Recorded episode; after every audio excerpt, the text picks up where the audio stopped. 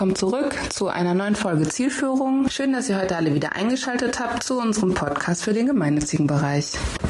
So, herzlich willkommen, liebe Laura, lieber Michi, zu einer weiteren Ausgabe unseres Podcasts Zielführung. Ich freue mich irrsinnig, dass ihr euch Zeit genommen habt, dass wir heute über ein wunderbares Thema reden können, das sogenannte Institutional Fundraising und Institutional Readiness und was immer damit auch steckt. Liebe Laura, ich freue mich sehr, dass du heute dabei bist, Hallo, äh, weil du dir die Zeit auch nimmst, dass du hier aus deiner Sicht der Stiftungswelt und wenn du dann auch deine Stiftungen berätst, ja immer wieder an den Punkt kommen wirst, naja, wie sind die Stiftungen eigentlich überhaupt aufgestellt und wie fit sind sie tatsächlich und nicht nur wie bereit sind sie, sondern wie zeigen sie sich ja auch dann im Bereich des Fundraisings. Was brauchen die? Wo sind die Fallstricke? Und als einen ganz besonderen Gast, besonders deswegen, weil Laura ja schon zweimal mit mir hier unterwegs war, lieber Michi Kaiser, begrüße ich dich natürlich auch sehr. Du bist für uns ja auch der Experte per se, wenn es um, um den Bereich geht, Institutional Fundraising, Institutional Readiness im Bereich der Bildung, im Bereich des universitären Bereichs. Du bist ja die Ansprechperson für Leute, die was Gutes tun wollen rund um die TU Wien und die TU Wien Foundation und deswegen freue ich mich, dass du heute hier bist. Danke für die Einladung. Wirklich sehr gerne. Ähm, kann mir irgendeiner von euch sagen, was eigentlich überhaupt Institutional Readiness ist? Michi, was bedeutet für dich Institutional Readiness? In, in, wenigen Worten zusammengefasst, äh, wie fit eine Organisation ist mit ähm, Geldern Dritter, Spendengeldern, Zuwendungen jeglicher Art umzugehen. Mhm ähm, die Geldgeber, Geldgeberinnen auch entsprechend dann zu äh, betreuen, ähm, die Beziehung aufzubauen, zu pflegen. Mhm. Und ein Stück weit ist es für mich auch ein, ein Thema der, der, Haltung insgesamt. Mhm. Und Laura, deine Stiftungen, die du berätst tagtäglich, erfüllen die das, was der Michi sagt? Ja, noch ein bisschen Weg dahin. Also das Thema Fundraising in, in, in den Fokus zu rücken und nicht als Nebenhergeschäft zu betreiben, ist bei nicht allen, aber bei einigen Stiftungen noch nicht so stark eingeschlagen, weil eigenständiges Fundraising betreiben zu müssen, vielleicht auch in der Vergangenheit nicht so unglaublich wichtig war, weil sich die Stiftungen dann doch auch in weiten Teilen über ähm, den Kapitalmarkt mhm. sozusagen finanziert haben und ihre Spenden, also ihre, ihre Projekte aus den Erträgen und aus den Zinsen, die sie da erwirtschaftet haben, unterstützt haben. Aber nachdem da ja die, ja, die Ausschüttungen nach unten gehen, ähm, fangen manche jetzt oder die, die meisten jetzt zwangsweise sozusagen an, Fundraising zu professionalisieren, wobei Fundraising da immer noch so ein bisschen dieses ungeliebte, jetzt mache ich das mal, weil ich mhm. muss, gehe ich nach draußen und, und, und hole den Klingelbeutel raus. Also O-Ton, diesen, yeah. diesen Begriff habe ich so oft gehört und das ist natürlich, naja, dann erstmal suboptimal, weil Fundraising funktioniert nicht als Nebenhergeschäft, sondern muss schon professionalisiert sein. Und mhm. andersherum, wenn Stiftungen an Organisationen herantreten und sehen, da bin ich in guten Händen, da gibt es eine, also eine eigene Abteilung, die, an die ich mich hinwenden kann, die sozusagen auch mir meine Unterlagen fürs Finanzamt dann bereitstellt, dass ich belegen kann, dass ich wirklich gemeinnützig ähm, mich engagiere als Stiftung und dann auch steuerbefreit bin und, und so weiter, alles was da so hinten dran hängt die sind sehr positiv zum Teil überrascht, wie gut sie dann betreut werden mhm. innerhalb der Organisation, wenn das von einer eigens aufgestellten Fundraising-Abteilung betrieben wird. Der eigens aufgestellte Fundraising-Abteilung hast du ja, Michi. Das, was du jetzt gehört hast von der Laura, dass oftmals ein Nebenhergeschäft ist, dass Leute gesagt haben, naja, biete mich da an, muss mit dem Klingelbeutel durch die Gegend gehen. Was sind denn eigentlich überhaupt die Motive gewesen, dass die TU Wien beschlossen hat, jetzt diesen Weg zu gehen, sich zu professionalisieren hinsichtlich Funding und Fundraising? Naja, ganz äh, wahrscheinlich kann ich das nicht ganz vollends beantworten, aber weil ich nicht ganz von Anfang an dabei war, aber die TU Wien hat 200, äh, 2015 ihr 200-jähriges Jubiläum gefeiert.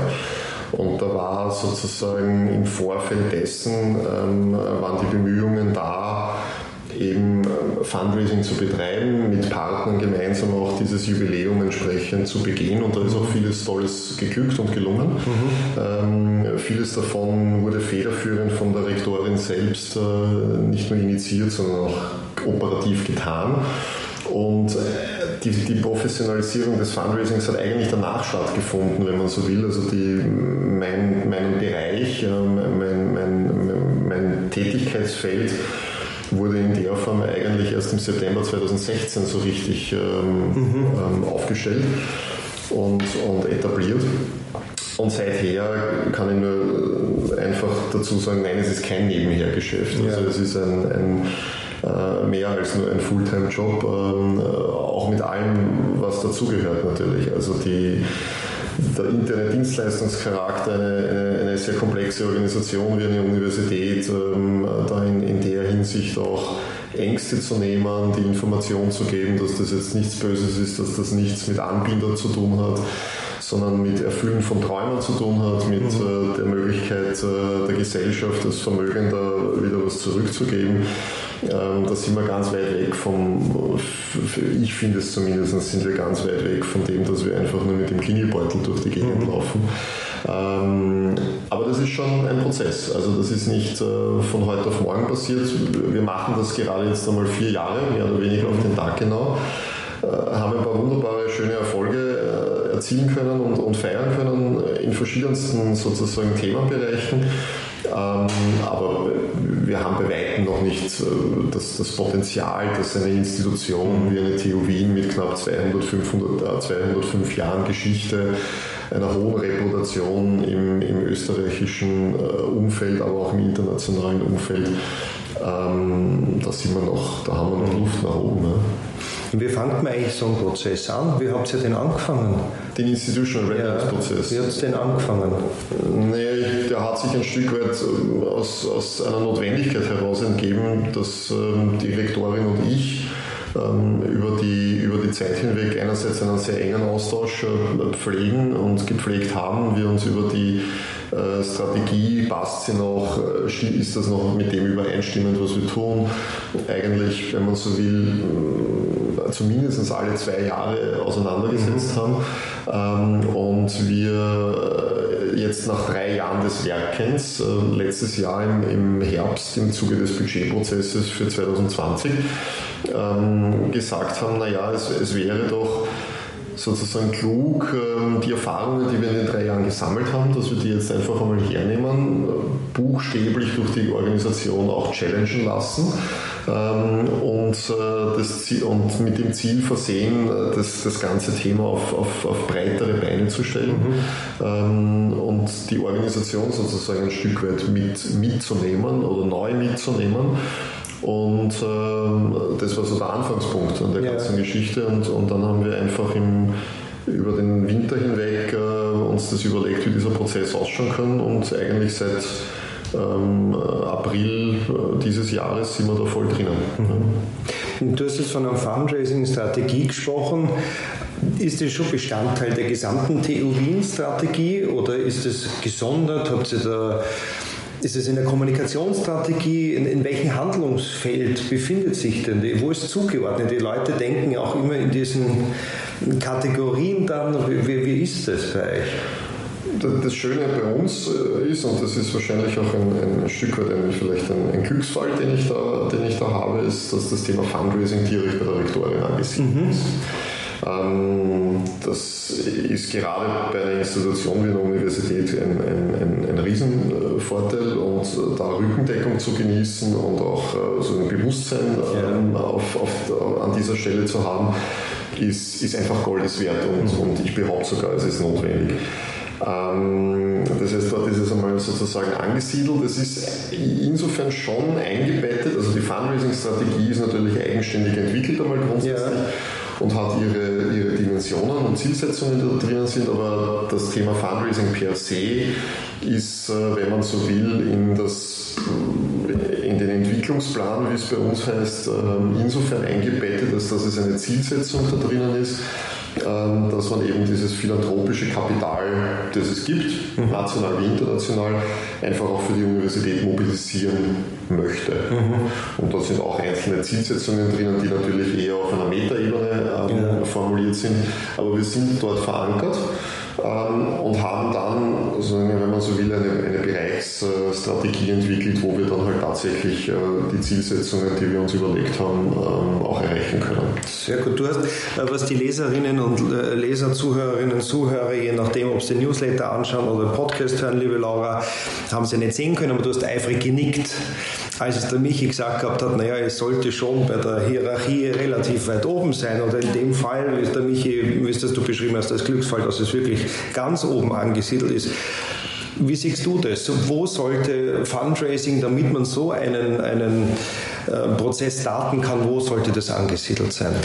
Ich sehe das genauso wie der Michi, das ist notwendig, dass es ganz oben angesiedelt ist und akzeptiert ist. Also letztlich Institutional Readiness hinsichtlich Fundraising, dass es durch alle Ebenen dann hindurchgeht, aber dass es ganz oben anfängt, dass es ähm, ja, und, und, und wenn der Mindset nicht klar ist, dass Fundraising ähm, zeitintensiv ist, dass, dass äh, die Spender nicht nur reine Geber sind, sondern auch begleitet werden mhm. möchten und als Teil sozusagen eines großen Ganzen wahrgenommen werden möchten. Ähm, das ist sehr, sehr zeitintensiv und wenn da sozusagen nicht die Ressourcen dazu da sind und das nicht klar ist, dann, dann wird die Institution oder die, mhm. die Stiftung, die Organisation sich da sehr, sehr schwer tun. Das ist ja auch immer ein ganz böses Thema. Man sagt ja, wir würden ja gerne diesen Prozess beginnen oder hätten ihn schon lange begonnen, hätten wir das Personal dazu, hätten wir die Ressourcen dazu. Das ist für mich eher eine Ausrede, weil ich denke, es ist ein Markt, es ist ein Spendenmarkt, es konkurriert eh jeder mit jedem, egal ob er es will oder nicht, äh, weil der Spender entscheidet ja, die Spenderinnenschaft, die entscheidet ja eh, wann es unterstützen will und wen und wie. Und wenn wir vorher schon gesagt haben, es ist kein Nebenhergeschäft, es sollte jetzt doch relativ weit oben angesiedelt sein, das ist für mich alles nachvollziehbar, da braucht es aber auch Leute, die das dann auch durchdringen. Und wenn man jetzt so ist, Michi, du hast jetzt ja, repräsentierst ja heute nicht eine wirklich so kleine Institution, die ja doch auch gewisse Fakultäten hat und, und auch gewisse Dienstabteilungen und sonstiges hat. Ähm, ist auch nicht wirklich bestimmt so einfach, die Leute dann immer so einzuschwören auf das, dass wir sind die TU Wien per se. Oder ist da die Identifikation so, weil das sind ja alles Visitenkarten, die selber rausgehen, auf Spendenakquise gehen und sowas. Wie, wie ist das so? Sehen die sich als Teil dieses Prozesses auch und identifizieren sie sich mit diesem Prozess? Naja, das ist jetzt natürlich das ist ein eine gemeine Frage, Bart. Aber, das tut mir total leid. Soll ich sie wieder rausnehmen? nein, nein, äh, keinesfalls, weil sie, weil sie total wichtig ist. Aber äh, das ist natürlich nicht einfach zu beantworten, weil ähm, nur ungefähr die Größenordnung anzuchecken. Wir haben, wir haben um, um die knappe 4000 Forscherinnen und Forscher hier im Haus. Jetzt, jetzt kann ich salopp sagen, das sind alles Fundraiser und Fundraiserinnen. Mhm weil die, äh, die Natur der Forschungsfinanzierung in Österreich es auch mit sich bringt, dass die, die Forscher und Forscherinnen per se ähm, vieles tun, um eben an Gelder Dritter heranzukommen und diese zu mobilisieren, sei es aus der unternehmerisch-privaten Ecke, aber eben auch bei öffentlichen Fördergebern. Das heißt, wenn ich das auf die Geschichte hin äh, zurück äh, sozusagen projiziere, dann ist Fundraising so alt wie die TU Wien selbst, weil dieses mhm. Phänomen hat es immer schon gegeben. Ähm, Insofern, natürlich gibt es eine Identifikation mit dem Haus, weil ähm, ich merke das äh, in meiner eigenen ähm, sozusagen äh, Kommilitoninnenlandschaft dann immer so, dass am Beginn äh, wir alle davon gesprochen haben, wir, wir, machen am Institut A, B, C unsere Diplomarbeiten. Also wir waren mhm. sehr stark institutsbezogen. Ähm, mit dem Abstand des Abschlusses und mit dem Fortgang des beruflichen Werdegangs verklärt sich dieser Blick ja irgendwann. Irgendwann ist es äh, geworden, dass man so im Sprachgebrauch gesagt hat, na, ich habe Wirtschaftsingenieurswesen für Maschinenbau studiert. Und, und mittlerweile habe, treffe ich äh, Leute dann im, im, im, im Geschäftsumfeld oder im, im B2B-Umfeld und die sagen dann einfach, ihr habt an der TU Wien studiert, wo dann diese Institution rauskommt. Und äh, ähnlich verhält es sich äh, ein Stück weit bei den, bei den Mitarbeitern und Mitarbeiterinnen, die sich ähm, oft einmal natürlich dem Institut und einer Fakultät zugehörig fühlen ähm, und, und vielleicht nicht so in voller erster ähm, Impuls heraus äh, die Institution vor sich hertragen. Mhm. Ja. Aber das ist, das ist nichts Schlechtes, weil, weil ja das äh, per se äh, trotzdem ein, ein, ein Punkt ist, wo wir als Fundraiser andocken können wo wir die Geschichte halt anders aufbauen mhm. müssen, äh, um, um letztendlich zu, an unser Ziel zu kommen.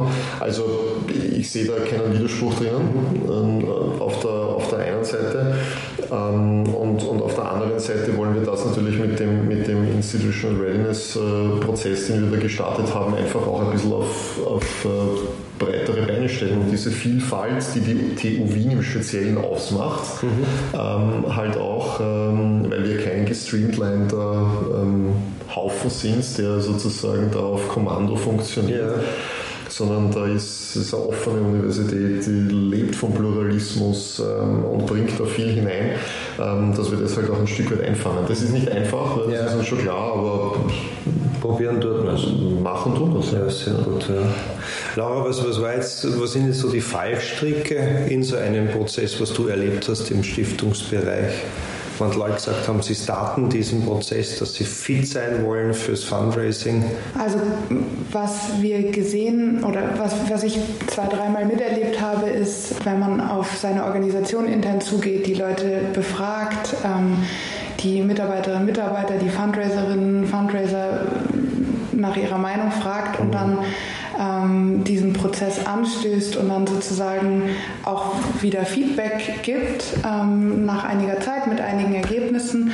Ähm, also A, dass man dieses Feedback gibt wieder, mhm. nach innen zurückspielt, ähm, auch vielleicht sozusagen einige ähm, besondere kritischen Stimmen hervorhebt, das, das ist unglaublich wichtig und sozusagen zeigt, wir haben euch angehört, wir haben das mitgenommen und jetzt gehen wir damit weiter nach vorne. Auch, dass es partizipativ ist, dass es nicht nur von oben äh, hinab sozusagen kommuniziert wird, sondern dass auch ähm, von unten Stimmungsbild und, und, und die Meinung sozusagen wieder mit nach oben getragen wird, dass die Leute das Gefühl haben, sie, sie also nicht nur ihre Meinung wird gehört und berücksichtigt, mhm. Sondern es wird sich kritisch damit auseinandergesetzt. Das passiert sehr häufig und also das ist unerlässlich, also sehr, sehr wichtig, dass, dass, dass es dann tatsächlich zum, zum Erfolg führt. Mm, die, diese sozusagen Leitbildstrategie, dass diese fortgeschrieben wird und dann in, auch in kommunikative Handlungsmaßnahmen sozusagen mündet, ist auch ähm, ja, dass einfach sozusagen nicht nur sich die Gedanken gemacht werden, sondern dass die auch kommuniziert werden und nach innen und nach außen getragen werden. Auch ein Punkt, der der natürlich, gut, wir Fundraiserinnen und Fundraiser wissen das, dass über, ohne Kommunikation nicht viel passiert. Mhm. Ähm, aber das ist tatsächlich nicht allen immer bewusst. Ähm, das heißt, das ist auch ein, ein Kriterium, ein Faktum, das man auf jeden Fall berücksichtigen sollte. Und also das heißt, die, die Fallstrecke, die du bisher erlebt hast, war, dass die Leute super angefangen haben, super schöne Papiere erstellt haben, super schöne PowerPoint-Präsentationen erstellt haben, das dann irgendwo hingestellt haben und das war's. Also dann ähm, praktisch praktisch aufgehört haben, intern zu kommunizieren. Wie, wie kommuniziert ihr intern, Michi? Habt ihr irgendwie Wikis oder, oder wie, wie, macht ihr das, um die Kommunikation am Laufen zu halten? Erzählt ihr auch eure Erfolge oder an was ihr gerade dran seid? Oder wie schaut das aus? Also ja, wir kommunizieren. Mhm. Wir haben jetzt äh, ehrlicherweise nicht das Tool oder den Königsweg noch bisher gefunden, mhm. um sozusagen ähm, den, den, den Wunsch nach ähm, möglichst offener, direkter und schneller quasi Kommunikation ähm, erfüllen zu können oder überall erfüllen zu können. Aber es passiert im Wesentlichen auf allen Ebenen. Also es passiert durch den persönlichen Austausch von mir und, und meinem Team mit, mhm. mit äh, den unterschiedlichsten Entscheidungsträgern und Entscheidungsträgerinnen im Haus. Ähm, wir, haben, wir haben Wikis äh, im Einsatz, äh, wollen das auch entsprechend noch ausbauen. Im Moment organisieren wir das sozusagen ein Stück weit auch uns intern damit. Mhm. Ähm, gerade in Zeiten von, von einer Pandemie und, und, und veränderten Rahmenbedingungen werden halt solche digitalen Kollaborationstools äh, auf einmal sehr schnell akzeptiert. Das, das mhm. ist ja vielleicht sogar das, was Positives ja. äh, an der Situation. Ähm, äh, wir haben Vernetzungstreffen, wir haben auch schon äh, sozusagen Treffen gehabt, wo die geldgebende Person mit den Begünstigten, äh, in dem Fall was junge Wissenschaftler und Wissenschaftlerinnen zusammengekommen sind, also dass man da ein, ein Meet and Greet hatte, wo man sich auch persönlich kennenlernen konnte und gesehen hat, vor allem für die jungen Forscher und Forscherinnen war das sicher interessant, dass diese Person jetzt auch nur äh, ganz normale menschliche Bedürfnisse hat und einfach was Tolles tun will. Und für die wiederum war das ein Riesenerlebnis, mit den jungen Leuten zusammenzukommen. Also wir haben da schon verschiedenste äh, Kommunikationsformate und Interaktionsformate. In Summe sage ich aber auch, es ist wahrscheinlich noch viel zu wenig, mhm. ähm, um einfach äh, so ein großes Haus mit, mit äh, so vielen verschiedenen, wie soll man sagen, Stoßrichtungen und Themenfeldern auch noch annähernd überblicken zu können. Ja. Und diese Frage, die du gestellt hast mit dem, was tut sich wo, dann was ja. sind wir dran, äh, ist, ist äh, sowieso fast äh, tagesfüllend, weil mhm. wenn ich mich nur innerhalb unserer Organisation bewege und mit den Forschern spreche über das, welche Themen habt ihr da gerade, was ist dran, was spielt in 10, 15 Jahren eine Rolle, da kann ich äh, gefühlt ein, ein, ein, das nächste Trendforschungsinstitut äh, gründen. Mhm. und auf der anderen Seite wiederum bei den Projekten, wo wir dran sind, wir versuchen natürlich höchstmögliche Transparenz zu gewährleisten. Auf der anderen Seite müssen wir aber auch dem der Vertraulichkeit, die wir mit einem ja. potenziellen Geldgeber ja vereinbaren, Einhalt gebieten und sagen, da müssen wir uns schon noch dran halten ja, mhm. und können dann nicht sozusagen im Haus herumlaufen und sagen, ja, äh, da gibt es A, B, C und, und da sind wir gerade in, in, in, sehr tiefen und, und intensiven Gesprächen. Also das ist so ein äh, halt ein vertrauensvolles Umfeld, in dem die mhm. Fundraiser drinnen sind. Ja. Das muss man sich halt immer wieder vergegenwärtigen und ähm, das führt auch manchmal dazu, dass ich dann halt ein Kommunikationsbedürfnis auf der gegenüberliegenden Seite halt vielleicht im ersten Moment nicht vollends befriedigen kann, mhm. ähm, weil es halt auch nicht geht. Ja. Ja, und glaubst du, dass der Prozess jemals abgeschlossen sein wird für so eine große Institution, wie es die deinige ist? Dass man irgendwann mal so weit kommt, so jetzt sind wir wirklich fit. Oder ist es ein Prozess, der immer wieder beleuchtet werden muss und immer wieder angepasst? Oder? Ich, ich glaube nicht. Ich, vielleicht, ich, ich antworte jetzt so sehr salopp drauf, ja. dann würden ja viele Beratungshäuser sozusagen keinen Job mehr haben. Ja, ich habe es ja gehofft, ja. dass du es nicht sagst, aber es ist ähm, schön, dass es aus deinem Munde kommt. Insofern, ich glaube, man muss das in, in, gewissen Schritten sehen. Also wir sind halt da jetzt an einer, an einer Stelle, wo wir dieses Thema ja sozusagen in eine nächste Ebene heben. Ja.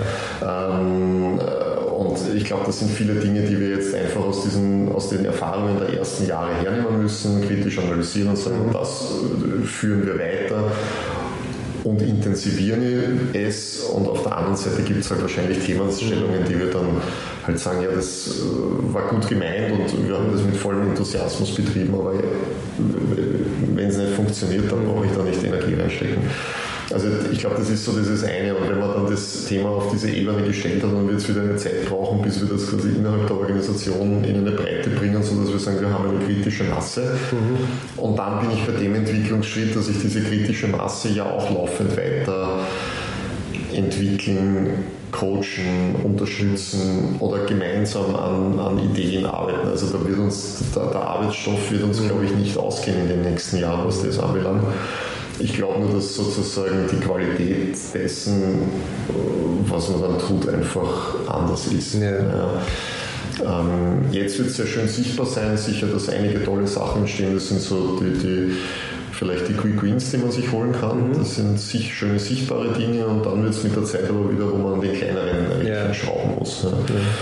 Ähm, also insofern verkürzt geantwortet, nein, ich glaube nicht, dass das ein Prozess ist, wo ich sage, Ende 2020 ähm, mhm. erledigt und, und äh, abgeschlossen und brauchen wir nicht mehr draufschauen, mhm. sondern Mhm. Da fängt wahrscheinlich die Arbeit an anderer Stelle wieder an. Ne? Mhm. Laura, du wolltest was sagen? Ja, das ist, glaube ich, auch ganz häufig der Grund, warum Fundraiserinnen und Fundraiser sich so ein bisschen auch als die, da gibt es diesen Begriff, Wollmilch legen, nee, Eier gebende Wollmilchsau sich fühlt, mhm. weil ganz häufig fängt eine Institution, eine Organisation an, ähm, vollen Engagements und vollen Enthusiasmus loszulegen. Aber diesen Schritt zu gehen, ähm, von wir machen mhm. ähm, auf wir haben eine professionelle Ebene, haben Prozesse, haben uns Gedanken gemacht über wie sind die Prozesse und nicht so personenabhängig einer sozusagen hält alles zusammen und klappert unterschiedliche ähm, Abteilungen ab und, und versucht alle mit ins Boot zu nehmen. Das ist natürlich unglaublich zeitintensiv und, und aufreibend, aber diesen Schritt zu gehen, das auf professionelle Ebene zu heben, dass es auch unabhängig von Personen sozusagen funktioniert, ist, ist, ja, ist sehr, sehr wichtig und ist mhm. so ein Schlüsselelement auch. Wer sollten eigentlich dabei sein bei dem Prozess, Laura? Was war deine Erfahrung? Wen würdest du einbeziehen? Also ich bin jetzt der Vertreter einer mittelgroßen Stiftung, schütte jährlich 1,6 Millionen Euro aus und denke mir, irgendwie, weiß ich nicht, sind wir gescheit aufgestellt oder nicht? Wen würdest du jetzt da einbeziehen? Also ich habe hauptamtliches ehrenamtliches Personal. Wer sollte dabei sein? Also angefangen mit Geschäftsführerinnen, Geschäftsführer, mhm. über, über Chef-Fundraiserinnen, Fundraiser ähm, hin zu größte Kritikerinnen. Mhm. Ähm, und die, die nach draußen gehen und sozusagen kommunizieren und die Visitenkarte auch sind, die gehören ganz dringend an, ein, an einen Tisch mhm. gesetzt und dann ja, konstruktiv sozusagen je nach Größe auch der Organisation sich sinnvoll die Prozesse überlegen. Natürlich sich auch nicht zu Tode prozessieren, mhm. aber ähm, Anreize zu setzen, zu entwickeln, die Strategie gemeinsam zu entwickeln, weil dann hat man auch alle sozusagen ähm, am Haken. Dann kann ja. jemand kommen und sagen, naja, ich bin da raus, ich wusste davon nichts, ich stehe da nicht dahinter, sondern ja, holt sozusagen alle mit an in, in dasselbe Boot und dann wird sich da auch niemand so sehr ausgeschlossen fühlen und auch niemand hm. beschweren andererseits. Hm. Ja, Anreiz, ja, Anreiz ist auch so ein Reizthema. Äh, tatsächlich, weil äh, welchen Nutzen haben die Leute, dass sie da mitmachen? Also ist es doch sinnig, dass man von vornherein aufzeigt, welchen Mehrwert haben wir, wenn wir als einsprechen oder zumindest gleiche Rahmenbedingungen haben, gleiche Haltungen haben. Haltung ist auch ein Thema, gerade auch für Institutionen wie die TU. Du hast es ja vorher gesagt, Michi, dass das Thema Institutional Readiness auch ein Thema der Haltung ist, aber auch im Halt der Haltung gegenüber der, Spenderinnen und Spendern gegenüber, mit wem wir, mit wem wir nicht, aus welchen Kriterien etc. pp. Ist es auch Bestandteil eures derzeitigen Prozesses, dass ihr da auch schaut, in, in eure Fakultät, in eure Bereiche hinein aufzuzeigen, was ist der Mehrwert, was profi wie profitieren die Leute davon? Also ja, es ist Teil des Prozesses und ich hoffe, dass wir auch diesen Mehrwert äh, auch wenn es jetzt noch im kleineren Rahmen ist und im kleineren Kreis es jetzt schon sichtbar machen konnten. Mhm. Ich glaube, dass bei den Personen in, in, meinem persönlichen Fall sind sehr oft eben Forscher und Forscherinnen, mit denen ich mhm. äh, an Projektentwicklungen arbeite, gemeinsam mit schon potenziellen Geldgebern und Institutionen, die das unterstützen wollen. Ähm, dass die sehr schnell erkennen, dass das, was wir da tun und warum wir was wie tun und in welcher Reihenfolge, ähm, dass das jetzt nicht der Zufallsprinzip folgt, sondern dass da schon eine gewisse Idee dahinter gibt. Ähm, und letztendlich, und das ist, so verstehe ich mich als, als interne Dienstleistungseinrichtung auch oder Einheit, dass äh, ich ein, ein, Freund einfach davon bin und sage, jeder soll ein Stück weit das tun, was er wirklich gut kann. Ja. Ähm, und es gibt einen Grund, warum ich kein Forscher bin. Ja. Mhm. Ähm, weil ich glaube, dass ich das einfach nicht gut kann. Dafür bin ich der Meinung, dass ich im Umgang mit Menschen, im Umgang sozusagen mit Kunden ja. und Partnern und Freunden und so ein, ein bisschen ein Gespür habe. Ja. Und, und, mir das auch riesengroßen Spaß macht. Ja. Also sozusagen Schuster bleibt bei deinen Leisten und ich kümmere mich da sozusagen, ich helfe euch dabei, dass wir gemeinsam zum Erfolg kommen. Das ist so mein, mein Selbstverständnis ein Stück weit. Ähm, und ich habe das Gefühl, dass die Personen, mit denen wir in der Organisation in den letzten Jahren äh, sozusagen eng zusammenarbeiten durften und auch Erfolge gefeiert haben, dass die das erkennen. Mhm. So, jetzt wollen wir das sozusagen äh, skalieren ja, ähm, und, und halt äh, einer der breiteren Masse auch so zur Verfügung stellen, weil wir sie als Einheit wir könnten das ja gar nicht leisten, dass ich jetzt äh, sozusagen mich in den Bereich der Einzelcoachings begebe. Ja. Ähm, was wir schon tun, aber das sozusagen halt auch anlassfallbezogen oder wenn es ganz konkrete Fragen gibt. Ähm, aber jetzt so als äh, öffentliches Angebot tue ich mir schwer, weil dann würden wir sonst nichts mehr machen. Wir sollten auf der anderen Seite ja, wenn man so schön ist, draußen sein und, und mhm. Optionen äh, ausloten, mhm. wie wir, wie wir Geldgeber an uns, also zu uns holen können oder an uns binden können. Also insofern wollen wir natürlich dieses, diesen Dienstleistungscharakter äh, insofern weiter ausbauen. Ja. Wir werden uns halt der Kanäle bedienen, die uns halt die Technologie so mitgegeben haben. Also das eine kann man dort wunderbar machen, effizient. Äh, das andere sind äh, weiß nicht, FAQs, die, die, man, die man sich durchlesen kann oder in einem Videotutorial anschauen kann Podcast, was auch immer. Ähm, und und äh, anderes passiert wieder persönlich. Also es wird halt eine Mischung sein. Ja. Mhm. Institutional Readiness heißt ja praktisch auch äh, intern ready zu sein, fit zu sein, aber auch nach außen fit zu sein. Ich glaube, es gibt nichts Peinlicheres für eine Organisation, wenn eine, Spender, eine Spenderin ankommt und sagt, ich möchte was Gutes tun und die Organisation sagt, ja super, da wissen wir jetzt auch nicht genau weiter. Ist das jetzt nur ein gnadenloses Vorurteil von mir, liebe Laura, oder erlebst du das in deiner Beratungstätigkeit? Heute so stänkerisch drauf. Ich finde das super. Ja, also. Das war eine Oder-Frage. Nur, nur, nur, wann du willst. Klar, also wir erleben, ich erlebe alles, die gesamte Bandbreite ja. von ähm, Fundraising, die Abteilung Macht, Macht. Ja. Und das ist auch toll, aber wenn natürlich Fundraising nicht so sehr mit Projektarbeit oder Forscherinnen und Forschern zusammenarbeitet, mhm. sondern also erleben wir in, vor allem in kleineren Organisationen ist es häufig so, dass es zwei unterschiedliche ähm, Lager so sind und, mhm. und naja, ähm, das heißt, da gemeinsam ranzugehen und sozusagen ähm, ja inhaltlich zu kommunizieren nach außen und die Geldgeber interessieren, also Fundraising als Sprachrohr, also als Brückenbauer. Ja.